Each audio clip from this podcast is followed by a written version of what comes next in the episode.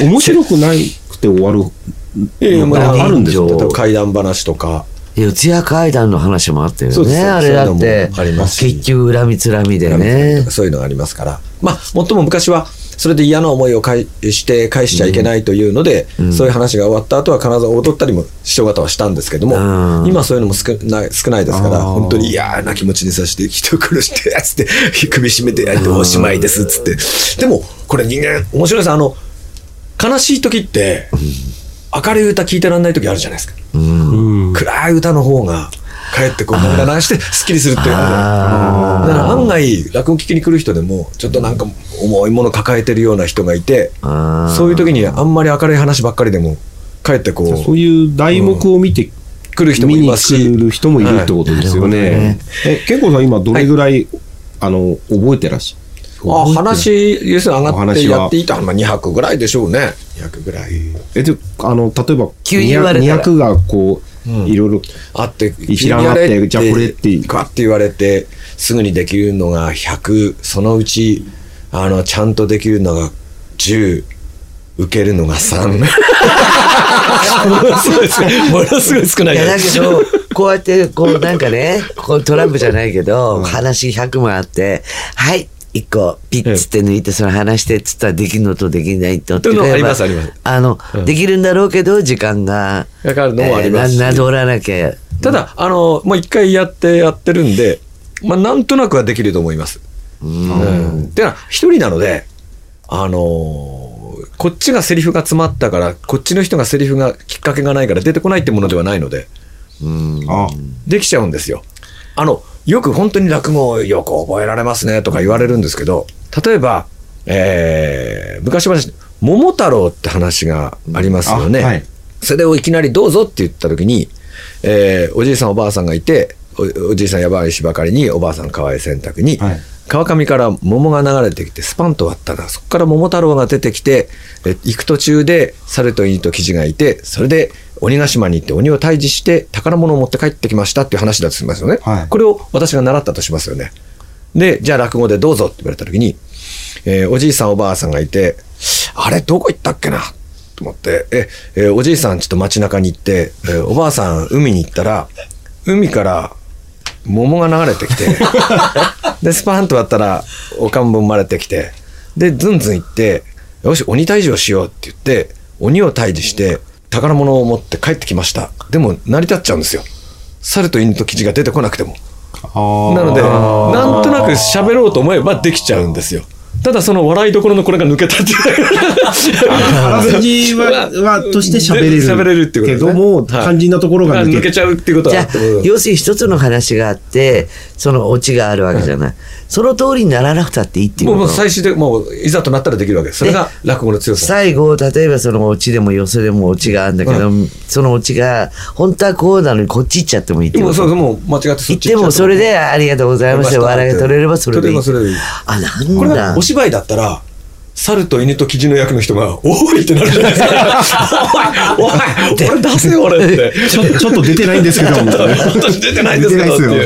ね。それがなるほどねないから落語は、あの、なんだかんだ言って、あの、役者さんみたいに、えー覚えて、そのセリフは喋ったら終わりっていうんではなく、200だったら200の話は一応覚えてるんですよね。うん、だからそれへで、もう目いっぱいきちんと覚えてなくてもいいので。で聞き手にとってみたら、この話を最初はそうだったけど、最後こっち行っちゃって、オチがこっち持ってったよ、いや、こういうのがあって喜ぶ人こいつもあ。変わったオチやったなっつって。あ、なるほどね。間違っただけでもね。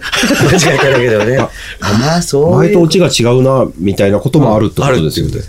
す。それは工夫して変えた人もいれば、なんだ間違えて言っちゃった人も。間違えてそれを批判する人はいないんだ。な間違ってるとか。いや、いるでしょうね、それは。おい、ち違ったよねっていう人もいれば。ででもそんななくて、そう言っちゃったんだからしょうがないっていうしょうがことだよね。ないってことだ。それもお客さんのもう受け取り方ですからね。でそれがわーって笑ってくれれば、はい。もいいうです。それですっきりっていう、はい。あなるほど今日初めて知ったそういうこと。やってて大変なことってあるんですか？やってて、やっぱりそれを、それこそやっぱ受けないっていうのは大変っちゃ大変ですよね。受けないこと自体が大変ってる。なんかほら、前に聞いたことあるけど、あの、小学校にもね、はいはい落語教室があって、ところが今の小学生っていうのはパソコンばっかりで、落語もわかんなくて、でも一応呼ばれて、まあ、受けやるわけじゃない。でもみんな何言ってるか子供たちが、いやー、難しいですよ。難しいあのね、えーっと、もう素直に笑ってくれるところもあれば、いろいろおなんですけど、あの、決定的にまず、えー時代劇をやってないですから。はい。今やってないやほとんど作やってない子供たちが見るっていう機会もないですから、そういうものをぼんやりとも見ることが少ないので、えーあと、もう生活も変わってますから、ん。この間聞いたら、えっ、とね、ヘッツイを知らないとか、七人を知らないとか、かまどを知らないは、まだいいんですけど、畳がわかんない子もいれば、ああ、襖がわかんない、押し入れわかんない、障子がわかんないっていう子が結構いるんですよ今。ない。ないんですもん。だからそれを話の中で言っても何言ってるか。だから、え、押し入れわかんない？って説明するんだけど、ああ、クローゼットねとか言われて、そうかなと思うんですよね。でも落語の中でね、おじいさんがクローゼットを開けてって言いにくいじゃないですか。ね。ねそうな戸を開ける仕草も、我々何の説明もしなくこうガラガラガラって開けるんですけど、その横にね、うん横に左から右にガラガラガラ、こんにちはってやるんですけど、これが分かんないって子もいるんですよ。あ、ドアだから。もう家に入るのはこれだっていう。あこれは用具入れだって言うんですよ。用具入れだって言われちゃうと困っちゃうんですよね。ね。うんなんだって。うん確かにそうよね。だから、えーでもまあまあ、我々が言うのはまあ、それでも全体的に分かんないのがいっぱいあるけど、全体的に面白かったと思わせて、えーその面白かったっていう子が自分で調べるのが一番いいよね。結果的には。はものすごく面白かったけど、中に出てきた障子が分かんねえ。畳がか。ら畳ってなんだろうって調べてくれればそれで一番いいんですけど。でもやっぱりすもうだってあのどうしよう今日いるここのメンバーだったらねまず例えば泥棒があの障子に障子越しにえ指につばつけて穴開けて覗くじゃないですか。はもう何にも言わなくても分かるわけですよ。でも子供たちは障子を知らないので、知らない子がいると、こんなになって買って覗いても、目の検査だと。もう、それでおしまいですからね。うね何やってんだろう、この人って言われておしまいですからね。難しいんです。